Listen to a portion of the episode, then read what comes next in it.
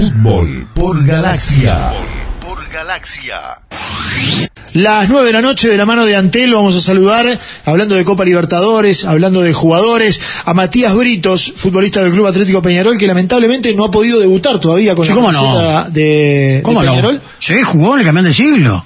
Tenés razón, claro. Jugó en el último partido del En el campeón del siglo. partido del campeón del siglo. Matías, bienvenido, ¿cómo te va? Buenas noches. Buenas noches, ¿cómo están? Es ¿Todo bien? es cierto. Lo que pasa es que la lesión me había eh, jugado una mala pasada. Estuviste minutos en el último partido. ¿En la 8 o la 18? No recuerdo la camiseta que- con exactitud ahora. La 18, Con ¿no? la 8. Con la 8. Hola, ocho, la ocho. Sí, La ocho. no recuerdo quién es que tiene la 18. Este, sí, por suerte tuve unos minutitos ahí y el equipo pudo ganar, que era muy importante en ese momento por la situación de estar con uno menos y de local, así que se ganó. Y bueno, ahora estamos en el parate y fue lamentablemente el último partido de este último tiempo. Sí, porque además era un partido donde eh, después de la derrota en Brasil eh, y después de, de la victoria que había cosechado eh, Wilstermann como local, eh, había que ganar porque si no se, se podía quedar muy atrás en la tabla, ¿no? Sí, yo creo que ganar de local a Libertadores es fundamental, obtener los puntos de local y después tratar de, de con la visita también rescatar algo, siempre que se pueda, obviamente, porque en la misma tesitura están los rivales, tratar de, de hacerse fuerte local. Pero bueno, en ese camino íbamos hasta, hasta esta suspensión. Matías, ¿cómo llegas a Peñarol? ¿Cómo se da tu, tu llegada a Peñarol? Bueno, con la familia habíamos tomado la decisión, si bien hace tiempo, hace ya más de un año estábamos programando a ver en qué momento quizás no veníamos por situaciones familiares y por, por extrañar un poco ya después de casi ocho años afuera y, y ver que los niños se perdían muchas, muchas cosas lindas que nosotros vimos de chico con, con la familia, tener una familia muy grande y que, que nos gusta disfrutarla, así que lo veníamos meditando hace tiempo y bueno, pasando la fiesta allá solo y con la compañía de, de mi hermana, que gracias a Dios pudo ir, tomamos la decisión de que lo mejor era volver. Claro. Poco tiempo después tomamos la decisión de, de que ya viéndolo a, a los viejos, a los abuelos un poco grandes, preferíamos compartir más tiempo con ellos que seguir, que seguir allá. Y, bueno, tomamos la decisión y por suerte en, en eso que, en esos días de, de apronte de valija y demás cosas que hay que hacer para venirse, el, el- día que, que tomábamos el avión para, para México recibimos un llamado de Peñarol y de Diego y bueno, obviamente que fue muy sencilla la decisión y, muy sencillo el arreglo para nosotros. Sí, vaya si es importante cuando uno puede, ¿eh? desde todo punto de vista, porque evidentemente tiene que eh, nuclear muchas cosas para que eso se dé, eh, poder estar cerca de la familia después de estar mucho tiempo fuera, ¿no? Sí, nosotros siempre le hemos tratado de dar prioridad a la familia. Este, así nos criaron desde muy chicos y con mi señora tratamos de inculcarle eso a los niños. Y bueno, con la niña que ya tiene cinco años, realmente pedía todos los días por su abuela, pedía todos los días por su primo y realmente no lo, prácticamente no los conoce.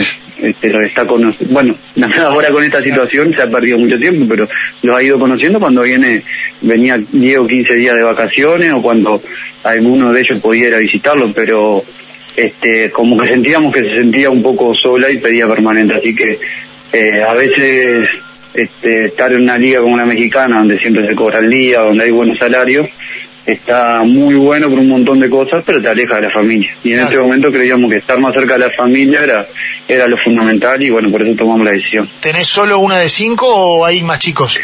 No, y Bautista que cumplió un año, el 10, pero bueno, obviamente que, que sí, también en, eh, casi en- algunos familiares no lo conocían, pero eh, él no nos transmite esa desesperación o, o, o ganas por momentos de, de ver, ver tanto a los familiares porque es muy chiquito. ¿Y son los dos mexicanos? Sí, sí, los dos mexicanos. Y, y si pasás raya, creo que es un, altamente positivo, ¿no? El balance en México tuyo. Sí, sin duda, en lo deportivo me tocó ser bicampeón con León, eh, jugar varias Libertadores con el equipo mexicano en los años que, que lo estaban disputando todavía, eh, me tocó también perder una final de liga con Puma que era muy importante y, y en lo deportivo crecí muchísimo, yo creo que me volví un, un jugador mucho más completo a raíz de, de, de llegar a una liga en la que apuestan mucho a salir jugando desde el fondo, arriesgar, tomar riesgo y que y con la exigencia de un extranjero, un extranjero cuando está en otra liga le- es una exigencia diferente a cuando uno está en su liga que no tiene la- esa exigencia que se le pone al extranjero. Entonces todo eso creo que además de, de, de el técnico y compañero de, de, de primer nivel que tuve me dieron una madurez y un crecimiento en lo deportivo que fue muy bueno. Sí, yo creo que cuando llegaste a Peñarol había mucha expectativa en vos, sobre todo para que pudieras demostrar todo lo que habías hecho en México. Lamentablemente la lesión primero eh, en Estados Unidos, de arranque nomás, este, te margina del equipo. Siempre discutíamos con, a veces con el Toto y a veces con algún otro compañero, eh, si cuando Peñarol lanza el equipo titular a la cancha, Britos estaba o no estaba entre los 11 en los planes del técnico Forlán. Porque es una cosa que te queda la, la, incógnita, por lo menos a nosotros, ¿eh? Tal vez vos me podés decir, no, no, yo estaba entre los 11, me lesiono y lamentablemente perdí pie. Pero a nosotros nos quedaba esa duda. ¿Era Britos el titular para jugar arriba con Chico Jiménez?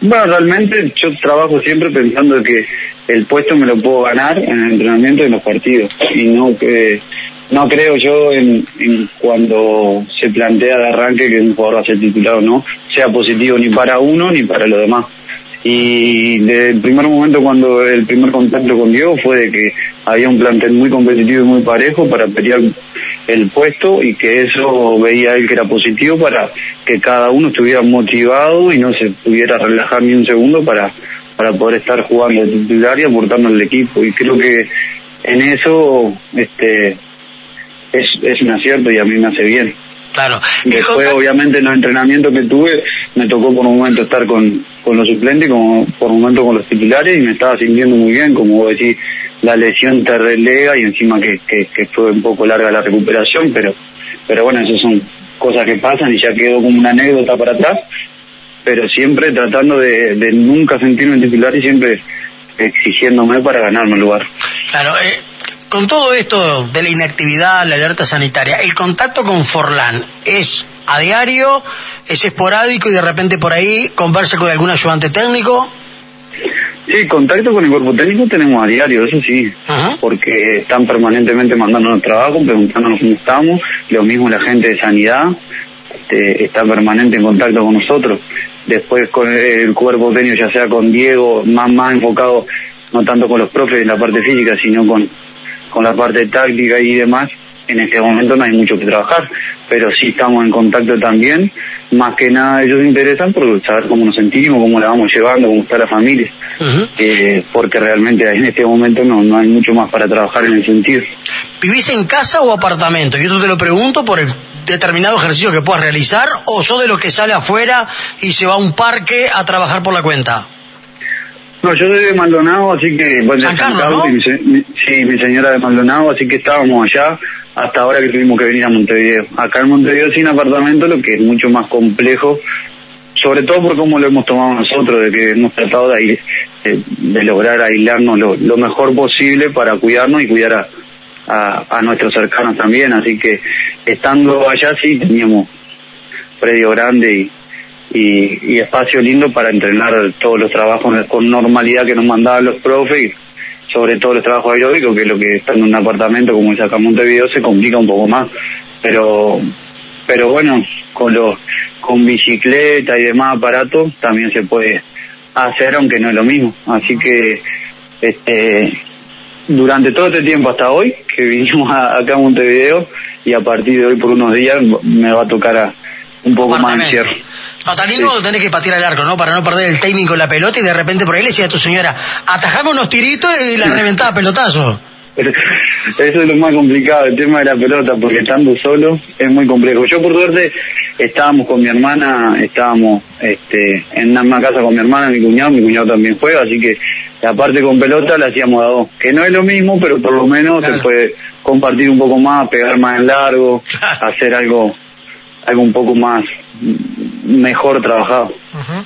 eh, en esta en este sistema táctico de Diego, en este 4-2-3-1, ¿vos sos claramente el hombre que juega por detrás del punta? ¿Te sentís cómodo ahí?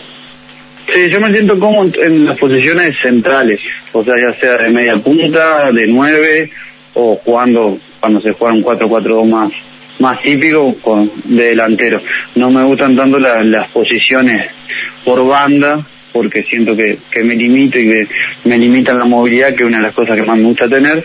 Entonces, si bien lo he hecho, lo he hecho muchas veces, trato de que, de, de siempre intentar jugar por las zonas centrales para poder hacer diagonales para los lados, darle movilidad al ataque y bueno, pero si me toca, como siempre digo, en la posición que me toque, voy a tratar de aportarle al equipo. Y antes de tu, de tu salida al exterior, eh, ¿cuál es el momento que vos recordás como el mejor de Matías Britos en el fútbol uruguayo? Y bueno, obviamente cuando yo me voy salimos campeón de clausura con defensor, y perdemos la final del uruguayo con, con Nacional y ese momento por, por ser mi primer torneo en Uruguay, mi primer torneo en mayores, creo que, me estaba sintiendo muy bien, aparte que habíamos jugado Libertadores. Así que ese año en defensor tengo los mejores recuerdos de sentirme muy bien y de que el equipo lo hacía muy bien. Pero también no te puedo negar que cuando, cuando tenía 19, 20 años y me tocó pasar eh, de la fea porque pelear descenso y, descender con, con, con juventud, con Atenas también me servía muy, me, sentía muy bien. Así que este, me quedan esos recuerdos de los inicios, con 19, 20 años, que corría impresionante y no me cansaba nunca, aunque me hacía falta crecimiento en otros aspectos, y después ese recuerdo lindo de, salir campeón con defensor. Sí, sos de los, de los ejemplos, eh, ahora eh, ya en otra posición en la que te encontrás, después de haber estado muchos años en el exterior, de hoy disfrutar de estar en un grande, que, que puede servir para, para los jóvenes y fundamentalmente para los chicos del interior que vienen a la capital, ¿no? Que, que, empiezan a, soñar con ser jugadores profesionales, que no todo es color de rosa, ¿no? Tuviste que pasarlas. Sí, bueno, te agradezco que, que lo tomes así, pero creo que en sí el uruguayo culturalmente sabe que eh, no solo en el fútbol, sino que en toda la actividad hay que remarla muy abajo.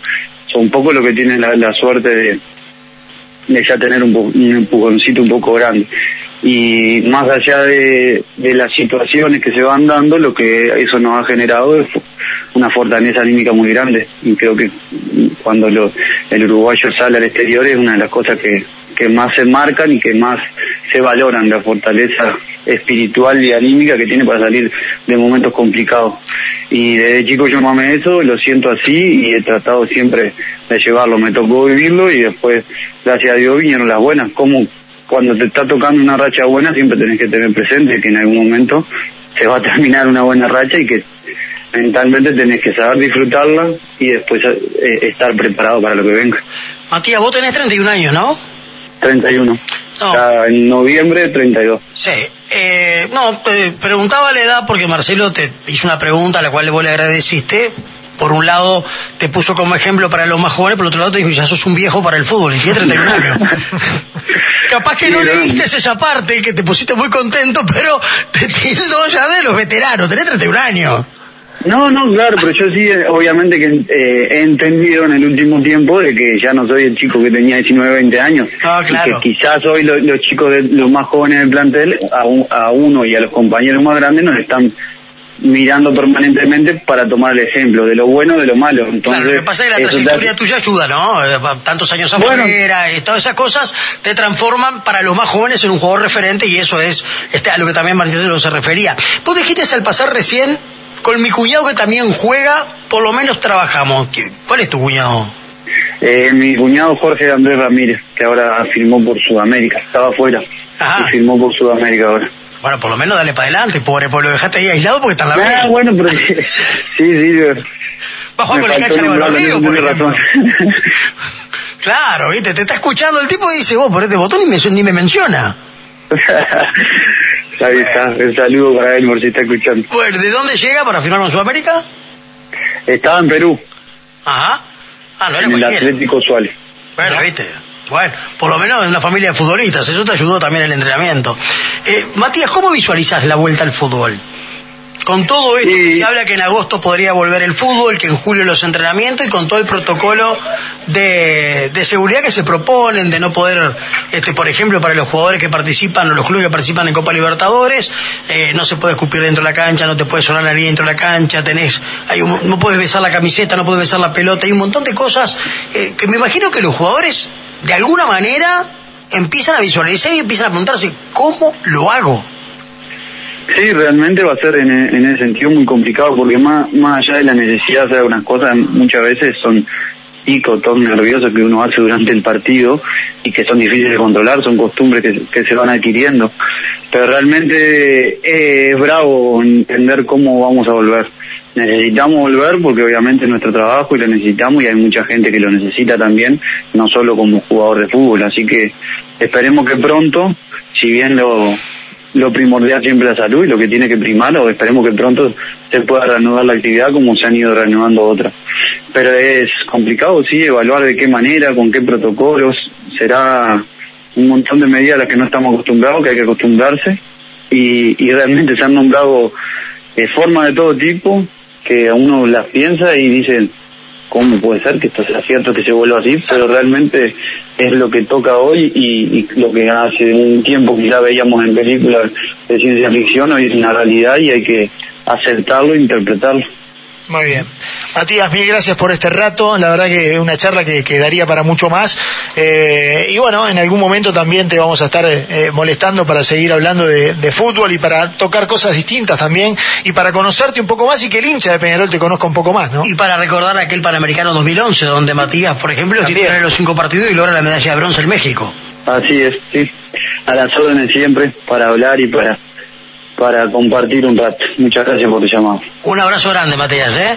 Señores, Matías Brito, futbolista del Club Atlético Peñarol, de la mano de Antel, estuvo esta noche aquí en el cierre de Fútbol por Galaxia. Fútbol por Galaxia.